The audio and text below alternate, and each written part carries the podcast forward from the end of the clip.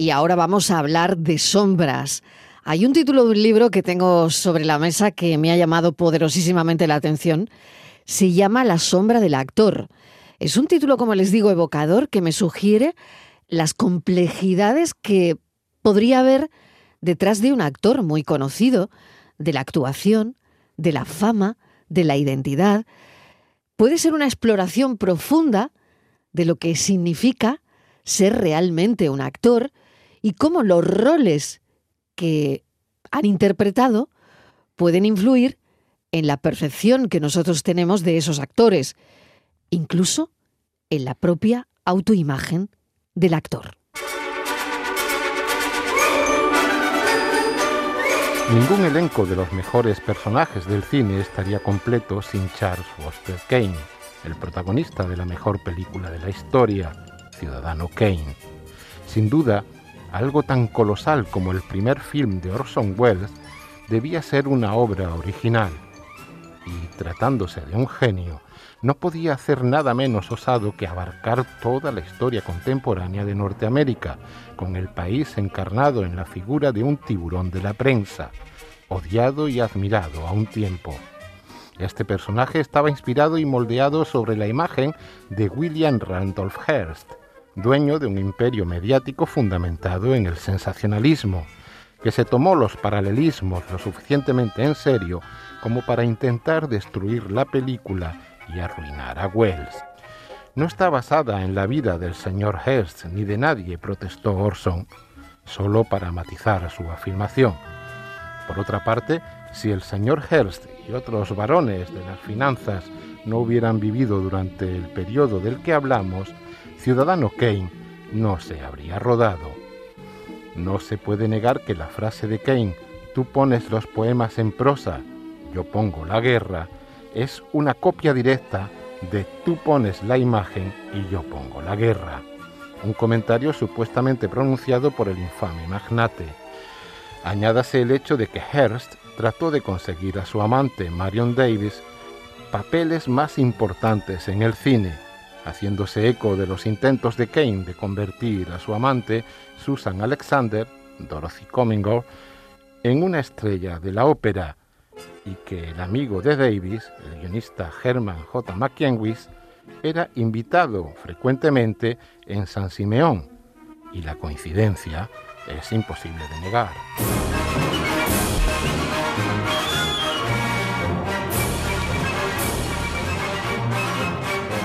La sombra del actor, grandes personajes de la historia del cine y tenemos con nosotros, que es un placer saludarle, Juan Tejero, escritor, editor, periodista. Juan, bienvenido. Hola, buenas tardes. Un placer tenerte aquí con nosotros en el estudio de Málaga y presentándonos La sombra del actor. El placer es mío, eso seguro. Bueno, ¿qué te ha parecido? ¿Cómo, cómo se oye tu libro? Muy bien, muy bien. me, me ha pillado por sorpresa. No sabía que ibais a hacer una dramatización de un personaje de uno de los más grandes que ha habido y que bueno, es una referencia ineludible cuando hablas de cine y hablas de personajes cinematográficos. Orson Welles. El gran Orson Welles. El gran Orson Welles. Y también uno de los más malditos. Porque... Eh, Cuéntanos, explícanos. Sí, bueno, eh, tuvo la suerte y la desgracia a la vez de hacer y rodar una obra maestra con su primera película, con lo cual ya el horizonte se lo puso muy alto y nunca logró superar esas cotas. Además era un personaje que estaba a espaldas del mundo real. eso de los presupuestos, que los rodajes acabaran a una fecha determinada, pues no iba mucho con él. Eh, acabó arruinando varias películas y convirtiéndose en un maldito de Hollywood, pero también a la vez se le recuerda como uno de los más grandes genios, no solamente como director, sino como actor. En este libro aparece como actor, fue protagonista de, de infinidad de películas, algunas suyas y otras de otros directores. Y bueno, pues en este libro he elegido dos. Una es Charles Foster Kane y la otra es Quinlan, ese maravilloso policía de Sed de Mal que rodó en el año 58, que es uno de los grandes personajes de la historia del cine y una de las mejores interpretaciones que uno pueda imaginar. La talla de Orson Welles como actor, oscurecida muchas veces por su talla como cineasta, es inmensa, casi tanto como su corpachón. Hablaba de mm, el título tan evocador de La sombra del actor, ¿no? Que es eh, un título que a mí me sugiere todo eso, ¿no? Todas esas complejidades que hay detrás de, un actor y sus personajes, los personajes, Juan, que, que han interpretado, ¿no? Y creo que has querido bucear en esto. Claro, ese es el yo siempre busco un hilo argumental. Claro. En este libro el hilo argumental era esos personajes que en un momento dado son tan conocidos que se pueden imponer al propio actor. Es decir, si más o menos nos ponemos a recordar personajes famosos, pues muchos de ellos probablemente no recordaremos quién lo interpretó. Es decir, tú ahora dices, pues, ¿quién era el protagonista de La Naranja Mecánica? El nombre del actor. No, ni idea. Malcolm McDowell, ¿no? No, Pero no, no, todo el mundo probablemente sitúe la cara de Malcolm McDowell en esa, en esa magnífica película. Y hay como, digamos, varias clases, varias categorías. Están los actores vampirizados por el personaje, normalmente lo llevaron muy mal. Eh, El caso más típico, por ejemplo, es Bela Lugosi con Drácula, que acabó, bueno, cuando ya estaba metido en el mundo de las drogas, acabó creyéndose Drácula y cuentan muchas leyendas sobre que le enterraron, bueno, que él dormía en un ataúd, etcétera, pero fue un ¿Que dormía de verdad en un ataúd? Sí, la leyenda cuenta eso, como que se... O sea, lo, lo fagocitó el personaje. Totalmente lo vampirizó. ya para dormir en ataúd, eh, tu personaje te ha fagocitado. Sí, sí, sí, sí, eh, se volvió, acabó enloquecido y él nunca superó ese escalón que era Drácula, esa sombra tremenda. Y hay más, Johnny Bismuller también cuando tuvo demencia gritaba el grito de Tarzán. Tampoco Johnny Bismuller pudo escapar a Tarzán, otro actor, por ejemplo. Tremendo. Bueno, no tenía ni idea, Juan. Sí, El eh, hecho de que estés revelando este tipo de cosas con la sombra del actor, creo que es eh, profundamente interesante por esa eh, identidad dual Claro. de, de los actores al final. ¿no? Claro. Después están otros personajes muy famosos, pero que el actor sí logró superarlo. Por ejemplo, Hilda. Hilda, Rita Hayworth. Pero todo el mundo Ajá. sí reconoce a Rita Hayworth. Sí. Lo que pasa es que Rita Hayworth jamás logró superar tampoco el personaje de Hilda. Exacto. Ella que era una mujer con muchos problemas, era psicológicos, tuvo muchos problemas para encontrar el amor a lo largo de su vida. De hecho, todos sus amores fueron fracasados. Ella siempre decía que el problema que tenía con los hombres era que se acostaban con Hilda pero se despertaban con Rita. Ostras. Y ella siempre tuvo ese complejo de ser un personaje muy interesante, pero una mujer un tanto aburrida. Entonces, bueno, aunque todo el mundo tiene ese rostro en la cara y esa maravillosa mujer, probablemente los aficionados al cine más, digamos, eh, tamaño intermedio, a lo mejor no saben decir muchas películas interpretadas por Rita Hayworth. Se quedan con Hilda. Yo no sabría decirte ninguna. ¿ves? Pero Rita No Hayworth, sabría decirte pero ninguna, Rita solamente Hayworth- Hilda. pero la imagen la tienes, tú sabes perfectamente que a Hilda la interpretó Rita Hayworth.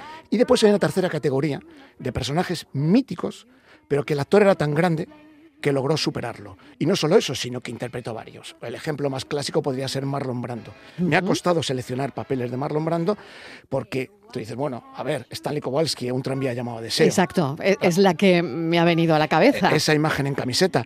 Pero después avanzas un poco y dices, ¿y Vito Corleone? Claro. Y sigues y dices, ¿y el coronel Kurz de Apocalipsis Now? Por ejemplo. y podrías seguir. Entonces, tuvo personajes que probablemente le podrían haber fagotizado, pero que en cambio él, con esa inmensidad que tenía de talento, logró superarlos y repetir varios personajes. Otra sería Bette Davis. Por Mar- ejemplo, Margot claro, Channing claro. en Eva el Desnudo. Bueno, y, y sobre todo Bette Davis en papeles, que esa es otra, y que también me gustaría explorar eso contigo, Juan. Encasillar a, un actor o a una actriz en un determinado papel y ya no salir de ahí.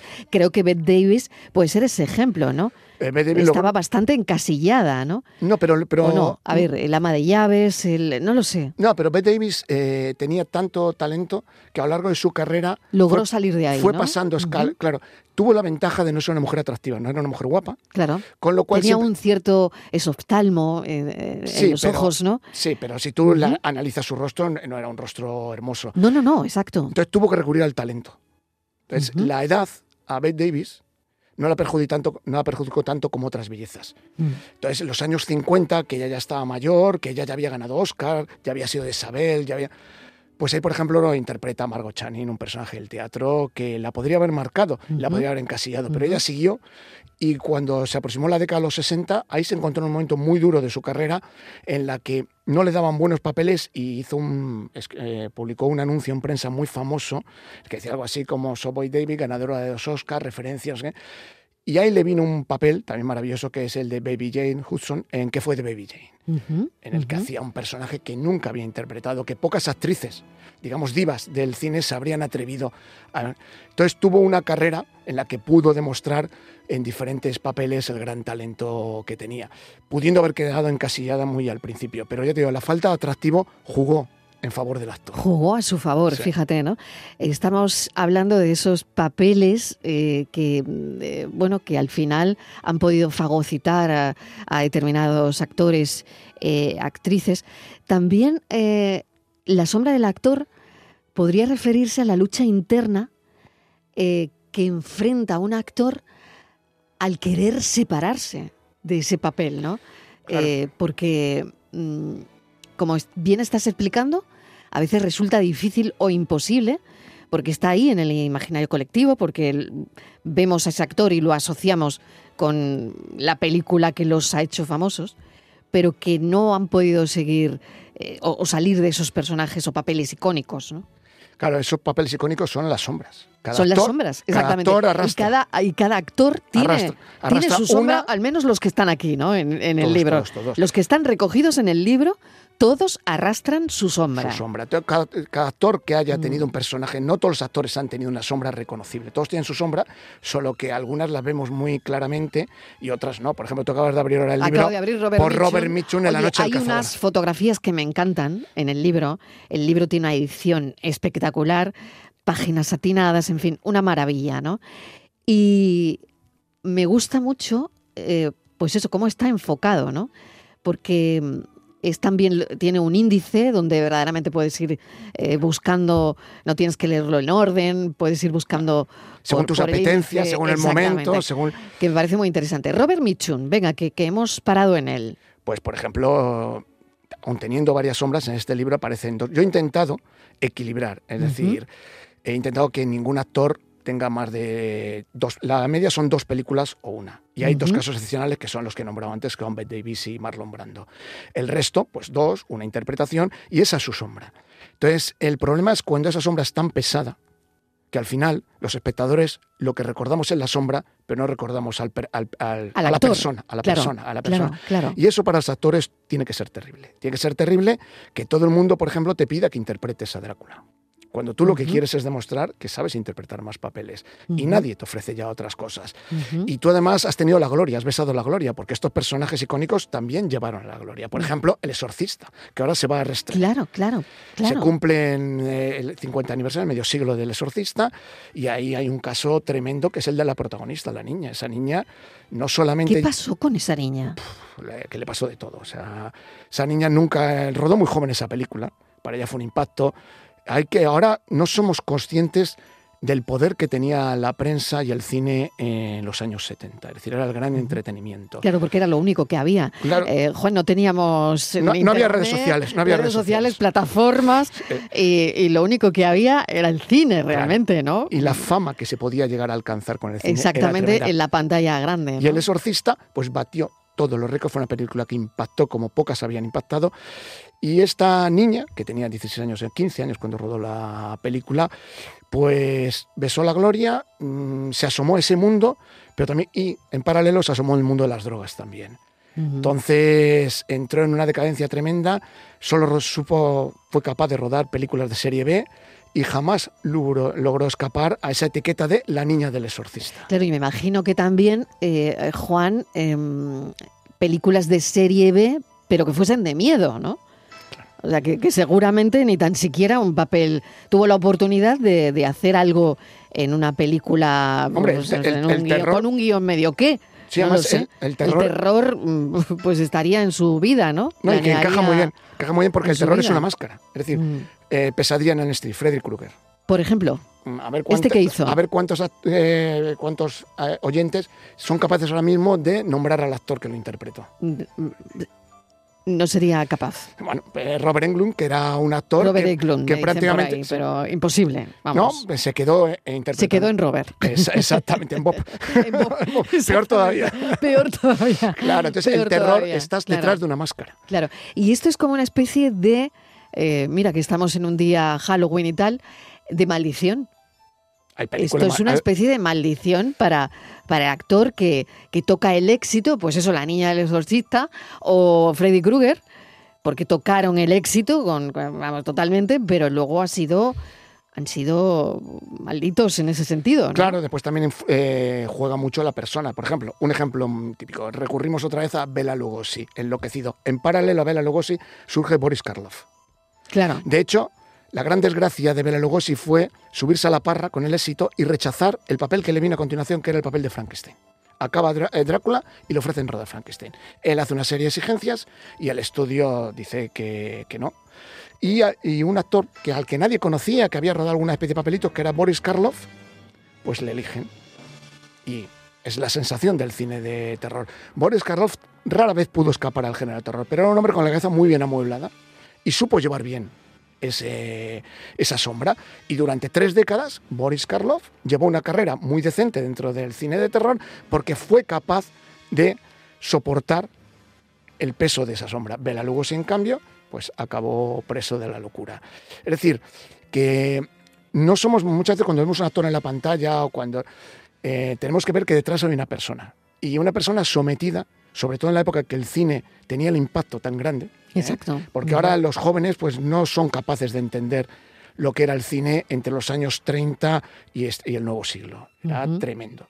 La- y esos actores Ahora es otra cosa, Juan. ya no tiene nada que ver. El No cine- tiene nada que ver, es cine- otra cosa. sí. Es decir, está mucho más diversificado. eh, Hay mucha falta de eh, talento. Por ejemplo, Tú lo crees, ¿no? Sí, sí, bueno, o sea, vamos a ver. eh, el cine son los guiones y ahora mismo los guionistas son. Los buenos guionistas son rara en el mundo del cine. Y no estoy hablando de España, estoy hablando de, Hollywood. La prueba son la cantidad de remakes que se hacen. Como- una no hay ideas, Juan. No hay ideas, no hay ideas. no hay ideas. porque no hay buenos, hay hay una falta de guionistas. Y después el cine tuvo, igual que el arte tuvo un renacimiento, el cine tuvo una edad dorada, que era la edad del sistema de los estudios, entre el año 30 y finales de los 50. Eso es irrepetible y no va a volver a producirse, probablemente, porque se da una serie de circunstancias que hoy en día son inconcebibles, que es que un estudio tiene bajo contrato a los mejores actores, a los mejores guionistas, a los mejores compositores, Mejores y- regidores, mejores directores. Exactamente. Y los gerifalters del estudio, los dueños del estudio, que eran gente que sabían de cine, deciden en qué película van a tener. Entonces, por ejemplo, una película, un personaje que aparece aquí es Viena de Johnny Guitar, Joan Crawford. Eh, Esta era una película de serie B, sin ninguna expectativa. Pero ¿qué pasa? Que en ese momento Joan Crawford quiere remontar el vuelo y acepta interpretar este papel. Y el estudio pues, le pone al mejor compositor que había, le pone a unos actores magníficos y ruedan una obra maestra. Y esa película de serie B acaba convirtiéndose en una película de culto. Eso hoy en día no se va a producir. Hoy en día el cine lo dominan los actores. Los actores son seres netamente egoístas que solo piensan en ellos. No piensan ni en el negocio ni siquiera en la película. Los actores eligen a los directores. Ahora mismo un Tom Cruise elige con quién va a rodar. Ujú. En los años dorados eso lo decía o el jefe del estudio o el director, que eran las personas que realmente están preocupadas por la película o el productor. Entonces ha cambiado todo mucho. Aún así, este libro llega hasta el señor, hasta... Hasta bien, bueno. hasta he Javier visto. Bardem, hasta Javier Bardem. Exactamente, Acabamos con- quería acabar John con España. Por ejemplo, por Tony Manero. ejemplo, eh, ¿Quién no Tony recuerda- Manero. ¿Quién no recuerda a Tony Manero? Claro. Que tenga una cierta edad. Aquí nos estamos definiendo ya. ¿eh? Sí, sí, totalmente, totalmente. Pero ¿quién nos recuerda a Tony Manero? O sea, es que pudo fagocitar a John Travolta, que yo no sé si tú te atreverías a decir que lo hizo, ¿no? Podríamos poner el Staying Alive, Fran, eh, que no sé si... Tuvo un momento, en este libro aparece en otro personaje, que lo he cogido por el paralelismo que tiene, que es Vincent Vega en Pulp Fiction. Ese, Ah, baile, ese baile de Pulp Ah, Fiction también lo podemos poner, el baile de Pulp Fiction, ¿no? Eh, claro, también se puede... No sé, está Tra- Fran ahí buscando a ver si me lo encuentra. El Pues- baile de Pulp Fiction. Fíjate, pero eh, esto ya, John Travolta da un salto ahí y de alguna manera mm, despunta, ¿no? Travolta, Pero, pero estuvo muchos años sin hacer nada, ¿no? O sea, vuelve con Pulp Fiction, ¿no? totalmente. Travolta tiene un salto a la fama O sea, espectacular. Tarantino nos lo devuelve. totalmente. Fiebre al sábado noche le Claro, catapulta al éxito Totalmente, y al poco viene Gris, exacto. que le que instala en el éxito que le instala. y a partir de ahí, mira quién Nunca habla más, ¿no? y prácticamente desaparece. Bueno, Entonces, mira quién habla mucho después, ¿no? Sí, claro. y lo claro. que se dedicó a rodar es películas de ese estilo. Sí. Y había desaparecido ya prácticamente. Desaparecido completamente. Además, eh, engordó mucho, Sí. físicamente cambió, ya no era el personaje que había interpretado el Tony Manero, había quedado para mejor vida. Y Tarantino, cuando está buscando actores para Sí, Pulp sí. Fiction, alguien le nombra a Travolta y Tarantino era un fan de Travolta, pero decía, no va a querer o no va a encajar. Y bueno, se reunieron, le dio el papel y a partir de ahí, pues Travolta renació.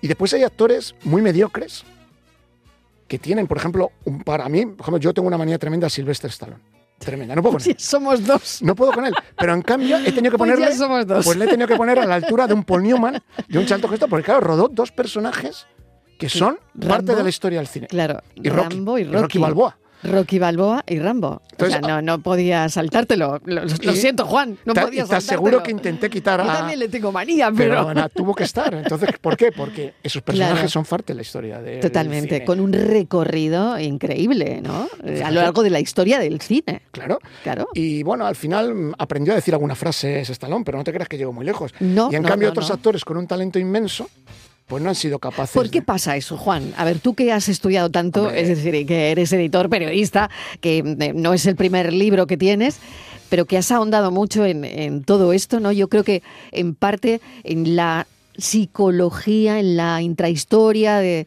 de los papeles, de los personajes, ¿por qué triunfa alguien como Sylvester Stallone y no alguien de talento? Pues, por ejemplo, primero, hay un factor suerte.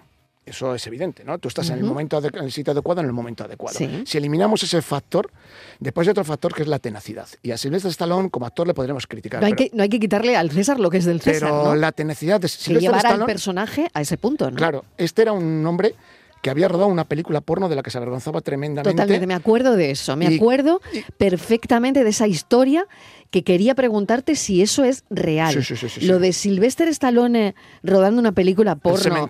Eso. ¿Eso era verdad Sí, sí, o, sí, era de la fake news de entonces? No, no, no, no, la película está Esto ahí. era verdad. Sí, sí, hay fotos, que eso no hay ninguna duda. Y él escribe un guion, escribe un guion que es el guion de Rocky Balboa, y nadie se lo quiere producir. Él, bueno, eh, acude a las puertas adecuadas y hay un momento en que sí que hay un par de estudios, uno de- sobre todo muy interesado, pero la condición es que él no lo va a protagonizar. Le ofrecen un dineral por el guion, que son 100.000 dólares de la época, y Stallone, que tenía a su mujer embarazada, que vivía en una casa lamentable y que en el banco decía que no llegaba ni a los 500 dólares, o sea que no tenía dinero, tiene el valor de rechazar ese- esa oferta. Y él dice que o interpreta el papel o no hay guion. Y se va. Eh, la Warner después eh, recapitula y acepta las condiciones de Stallone. Pero ¿cuántos actores o cuántas personas habrían sido capaces de rechazar un cheque de 100.000 dólares en un momento en que apenas llegas a final de mes?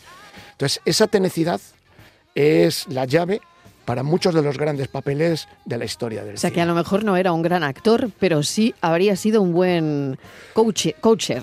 Sí, Quizás, eh, no lo sé. Claro, aparte, pero bueno, hay que entender, Sylvester Stallone tuvo una parálisis facial de pequeño, eh, de nacimiento, entonces por eso tiene ese labio más caído y, te- y ese acento tan extraño, esa voz tan extraña al hablar. Es decir, que así es un ejemplo de cómo tú te puedes superar las dificultades, cómo eres capaz de llegar a lo más alto. Ya que en estos libros de autoayuda, todo esto que hay ahora, pues Sylvester Stallone eh, sería un la- buen ejemplo Sería un buen ejemplo. de luego. Sí, sí, de hombre creado a sí mismo. Desde Entonces, luego. bueno, Oye, me está cayendo mejor, ¿eh? Juan. hombre, es que Has tiene, tenido tiene tú mucho que mérito. venir aquí. Mira que me cae mal, pero Has tenido que venir aquí para que a mí me caiga bien Silvestre Claro, Stallone. las cosas son como son y el mérito que tiene. es- Totalmente. hombre, Oye, además, acabo de descubrir al, al actor contigo, ¿eh? Hombre, es que tiene mucho más mérito que una Bette Davis que tenía el talento por pecado, casi por. Claro, claro que sí. Es decir, claro Bette Davis sí. nació con el O talento. por lo menos son cosas diferentes, O ¿no? por ejemplo, la portada Mm. Audrey Hepburn. Audrey Hepburn, venga, cuéntame tenía- cosas de ella. Bueno, pues esta mujer lo tenía todo. Tenía el talento y tenía el rostro, tenía el estilo, tenía el glamour y tuvo la fortuna de estar en el momento adecuado, ¿eh? en el sitio En el sitio per- preciso y por- perfecto. claro, porque ella era una actriz inglesa, una actriz británica, que nunca pasaba de secundaria, que no parecía llamada a hacer grandes cosas, y de repente eh, la autora de Gigi, de Desayuno no, con diamantes. Colette, no, no, de Gigi, la obra teatral. La obra teatral. Gigi, Gigi, Colette. Gigi, eh. Colette la conoce y queda encandilada con ella. Dice, este es, eh, esta es mi actriz. Es Solo ella, solo ella puede interpretar esta obra de teatro. Y la llevan a Broadway. Interpreta esta obra de teatro, la aclama la crítica, y en ese momento William Wyler está buscando una actriz joven, a ser posible desconocida, que interprete a la princesa Ana en Vacaciones en Roma. Y un agente le habla de Audrey Hepburn. Y él dice, no, no, no, ¿hay alguna prueba? Y hace una prueba. eh, y se la mandan a Gran Bretaña, que es donde está William Wyler buscando actores. Y ve la prueba y también queda encandilado. Y a partir de ahí, Audrey Hepburn, durante dos décadas, se convierte en uno de los mm, rostros más inolvidables de Hollywood. Es otra actriz de la que me ha costado mucho eh, seleccionar papeles. ¿Por qué la has elegido para la portada? Eh, probé otras portadas y hice una especie de test. Y había veces que no reconocían al personaje o no reconocían al actor. Y entonces eh, yo huía de este de Audrey Hepburn porque yo he escrito un libro de Hepburn que se vendió mucho en su momento y yo estaba un poco cansada, cansado ya de otra portada con Audrey Hepburn, ¿no? Te persigue Audrey Hepburn. Pero claro, tenía que encontrar a alguien que dijera, mira, hasta el último posible lector tiene que reconocer a la actriz y el personaje y probé la foto que aparece aquí y bueno, pues todos los que me habían puesto en duda la portada, pues esta dijeron que sí que le ¿Y, y en su caso, ¿qué personaje eh, pudo fagocitar a, la actriz? Muchos. Sabrina, por ejemplo, Sabrina. La, pudo fagotizar, la pudo fagotizar Desayuno con Diamantes. Por ejemplo. My Fair Lady. Es que también tiene... Pero tenían, ¿no? Un paralelismo sus personajes, ¿no? Sí. Eh, bueno, ella daba muy bien un tipo de papel, que era esa mujer dulce, esa mujer que en su momento era una, era una cosa muy rara en Hollywood. Ten en cuenta que los años 50 son los años de Marilyn Monroe, de la mujer exuberante. Claro, ella era todo lo contrario. Y ella estaba destinada a no poder triunfar, porque tenía un físico, era muy escuálida, era muy delgada, y en cambio desbancó a un montón de actrices en la lista. Ella estuvo siempre. Tiene algo, tiene magia. Magia. O sea, hay actores y actrices carisma. que tienen magia. Por ejemplo, Marilyn Monroe, que es otro personaje mágico. Eh, Billy Wilder, que, se, que la soportó en dos películas, y más que la soportó, la sufrió. La sufrió en La Tentación Viva Arriba y sobre todo en Con Falda sea loco, que él cuando acaba en la rueda de prensa dice, por primera vez en mi vida me despierto y puedo mirar a mi mujer sin tener ganas de pegarla. qué horror. Sí, porque le, volvió Pero él reconocía que con todos los retrasos, con todos los insabores que provocaba Marilyn Monroe, cuando la enchufabas con la cámara, se producía algo especial, algo distinto, que tenía esa magia, esa magia que solo tienen una serie de personas. Y no se sabe por qué, y eso ni se estudia ni se aprende. Viene de fábrica. Es un mirar a cámara, es un... Saber estar, eh, es un estilo, algo. Audrey Hepburn lo tenía. Audrey Hepburn, eh, la cámara le enchufaba y a partir de ese momento tú no podías mirar a otro lado. Entonces, bueno, y además hizo películas, también eligió muy bien sus papeles, ¿eh? quitando un par de traspiés, casi todas sus películas eh, son grandes películas y las recordamos porque después tiene otro título, por ejemplo, Todos en la carretera, que es un personaje maravilloso. Ahí ya es Audrey Hepburn ya más madura, una mujer desengañada, además tenía talento con lo cual podía interpretar varios personajes. No solamente era la mujer dulce, supo hacer la transición. Habría que haber visto si Marilyn Monroe, por ejemplo, habría sido capaz de hacer la transición a mujer madura. Audrey Hepburn demostró que sí. ¿Cuál dirías para terminar, Juan, que es, em, yo diría, el equilibrio, ¿no? El equilibrio entre el talento del actor y la trascendencia del personaje que lo va a llevar a la inmortalidad porque estos personajes nos van a sobrevivir. Está claro, ¿no? Entonces, ¿cuál dirías que es el equilibrio entre eso, entre el talento del actor y, la trascendencia del, personaje? Pues tú lo acabas de definir, es la mezcla. Es decir, tiene que existir, el personaje puede acabar enterrando al actor y que en el, día de mañana, en el futuro, solo seamos capaces de nombrar al personaje. Ahí el actor habrá fracasado, la persona ha fracasado. Eh, lo ideal es que ese actor tenga el talento suficiente como para sobreponerse a ese personaje. El ejemplo los hemos nombrado. Marlon Brando es un ejemplo, mira que ha hecho malas películas, pero también ha hecho interpretaciones prodigiosas que cualquier aficionado mediano al cine, y además en décadas distintas. Davis igual. Entonces tiene que existir esa combinación. Si existe la combinación de un gran talento, con personajes míticos, el actor podrá seguir adelante y probablemente el día de mañana pues la gente dirá, ah, sí, Marlon Brando, ah, Stanley Kowalski, pero nombrará a los dos. Lo malo es cuando solo seamos capaces de nombrar al personaje y digamos, ¿cómo se llamaba quien interpretaba? Ahí habrá fallado probablemente el talento y a veces la mala suerte, porque la suerte en el arte es muy importante y en el cine también, porque que el ojo de un productor, el ojo de un director se fije en ti o actrices, por ejemplo, Meryl Streep ha llegado donde ha llegado porque es una mujer que se enteraba que había un buen papel, sus compañeras la odiaban, porque hacía todo. Y cuando digo todo, es todo lo que estuviera en su mano para conseguir ese papel. Y era la gran roba papeles de la época.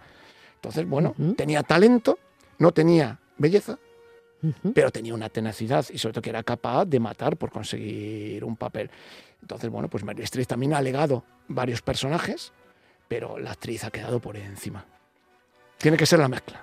Juan Tejero, muchísimas gracias por, por tu visita, que oye, que, que, te, que te gusta de Andalucía, que te, que te Pues- une a esta tierra. Pues yo, la vía paterna, mi padre y mis abuelos son malagueños. Hombre. Y yo me he pasado, yo ya vivo en Málaga desde hace ocho años. Ah, muy bien. Pero desde- Entonces, oye, entonces te tengo cerca, ¿eh? Yo vivo en Málaga desde Te hace tengo, te tengo muy cerca, Juan. Muy, muy, al, muy al ladito, muy al ladito. Yo desde que tengo uso de razón, desde los 12, 13 años, dije que iba a acabar viviendo en Málaga. Y conseguido. Sí, tardé más de la cuenta, pero llegó un momento en que dije, bueno, yo vivía en Madrid, ahí estuve los 40 y bastantes años de mi vida, y un momento en que dije, "Eh, o doy el salto o ya me quedo en Madrid. Pues estás en buen sitio, y aquí me vine y tú fíjate lo que es Málaga. Estás en buen sitio. Por supuesto. Gracias, Juan Tejero. La sombra del actor.